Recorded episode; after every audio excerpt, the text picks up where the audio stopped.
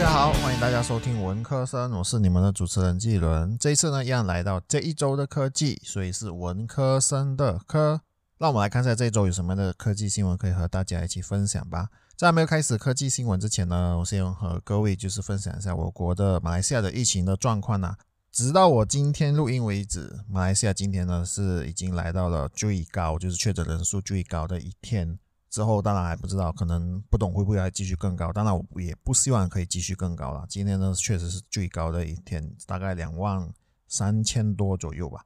那我居住的州呢，就是沙劳越这个州呢，也是来到最高，也是到了两千五百。所以说真的是疫情的时刻是真的是非常的严峻。不过呢，希望这疫情可以赶快过去了。然后今天呢，也是马来西亚新的首相上任的一天，是第九任的首相哦，所以说希望马来西亚可以被治理的更好啦。那我们来看一下今天有什么样的科技新闻吧。第一个呢，我们就来讨论关于这个 Google Pixel 5a。这个星期呢，Google 就发布了 Google Pixel 5a，不过 Google 它没有特别发布那做那个产品发布会。只是在官方部落格发布了一个 Google Pixel 5a 的一些的资料，大概 Google 就是要把发布会留给那个 Google Pixel 6吧，毕竟那个才是重头戏，因为里面呢会搭载那个他们自家制作的那个新的晶片，就是那个 Tensor 晶片哦。所以老样子呢，我们就会先来聊关于 Google Pixel 5a 的规格吧，也会稍微和 Pixel 4a 呢，Pixel 4a 它有两个版本，就是 Pixel 4a 还有 Pixel 4a 5G，然后我们这次会和 Pixel 4a 5G 做比较。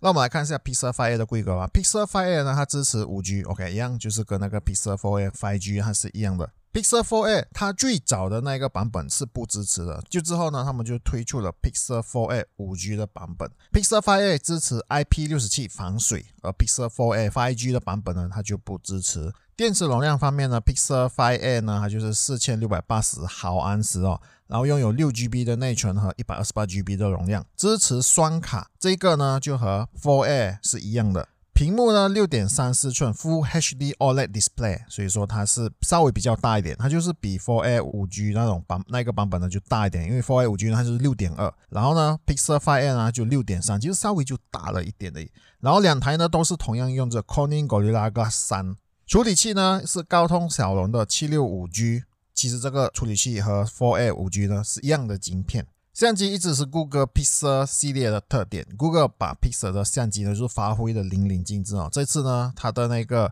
Pixel 5a 是十二 megapixel 的主摄和十六 megapixel 的广角。如果这个镜头和 Google Pixel 4a 5G 的版本相比的话呢，其实两个手机的镜头一模一样，主摄和广角的 megapixel 也是一模一样。然后 Pixel 5a 的前置镜头呢是八 megapixel 的自拍镜头，价钱方面呢就是四四九美金，就是 Pixel 5a 呢它的价钱就是四四九美金。如果是和 4a 相比的话呢，其实它的价钱呢会比较便宜。我有去 Google 的官方网站，就是美国的那个网站呢，我查看了 4a 5G 的那个版本呢，它的价钱其实还是保持在四九九美金的。不过呢，它其实那边写着 out store 已经没有卖了。我觉得相信应该是 Pixel 5a 它出了之后呢，它就没有卖了。看完规格之后呢，其实好像也明白为何没有特别做这个发布会，因为感觉上就是和上一代呢就没有很大的差别，大小啊，它的设计啊，规格呢其实就没有特别大，就甚至是连镜头啊、处理器其实都是一样，感觉上就是拿了上一代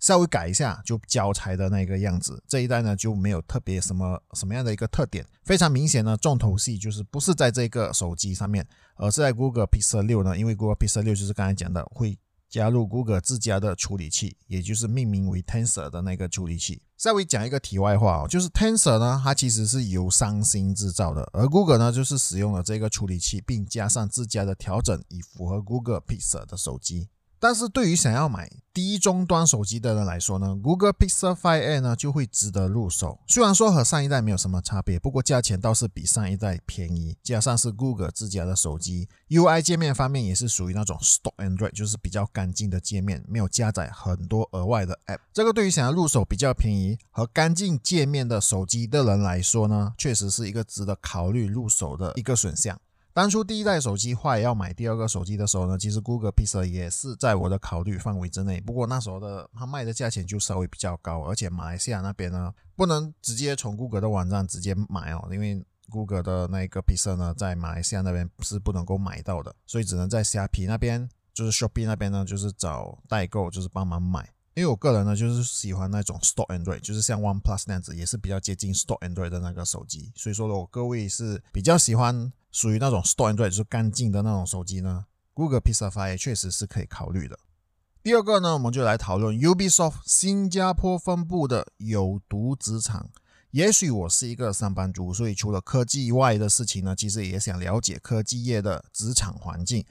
但是职场都是人聚集的地方，所以无论是多么有名的科技公司，都是有几率爆出职场的丑闻。在国外最近才发生的就是知名的游戏公司 Blizzard 呢，就是那个暴雪就泄露了职场的危机，性骚扰丑闻呢就是百出，甚至被员工起诉。相信如果你是玩家的话，多少都会知道暴雪这家公司，像星际争霸 （StarCraft）、魔兽争霸 （Warcraft）。暗黑破坏神 Diablo 和斗阵特工 Overwatch 都是暴雪制作的。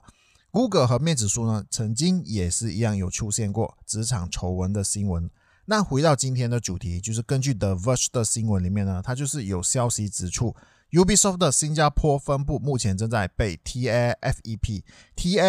呢就是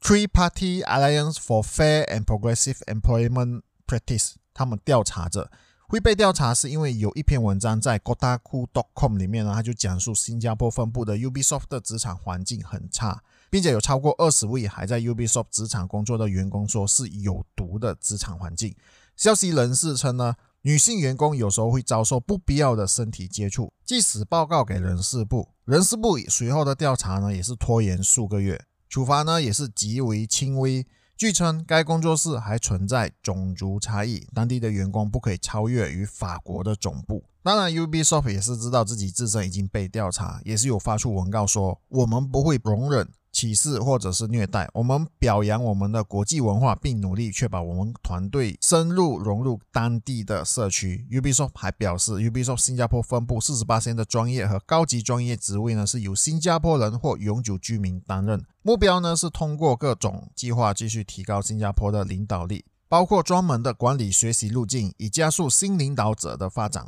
听起来好像 Ubisoft 就很好嘛。不过十月份有发布的一项对接近。一万四千名员工的匿名调查显示，多达四分之一的员工呢，就曾经或经历过工作上面的不当的行为。二十八的人呢，表示他们在工作环境中没有感到受到充分尊重和安全。我个人是认为啦，像 Ubisoft 如此大的跨国公司，如果在自家的职场没有处理好的话，是很容易引发国际的关注。而且每一个国家呢都有自家的文化，不能把总部原本的那种做法呢，就是照样的搬到了别的分部来进行。Ubisoft 开发的游戏还算是有知名度的，所以说我个人也希望就是别像暴雪 Blizzard 那样的资产的问题，就是真的是越搞越大。以上呢就是在这一个星期我有兴趣的科技的新闻啦。如果你喜欢的话呢，就考虑订阅和分享我的频道吧。各位也可以在 Apple Podcast 里面留言和给予五星的好评啦。各位也可以在社交媒体，就是 IG、面子书和 Twitter 呢，就搜寻 Kilo 人家就可以找到我。如果那里有留言的话，我也是会去看的。我的 Medium 呢，也是不时会有更新。如果各位是喜欢阅读文章的话呢，各位也可以在 Medium 那边搜寻 Kilo 人家就可以找到我啦。谢谢各位的收听，你现在收听的是文科生，我们下次再见。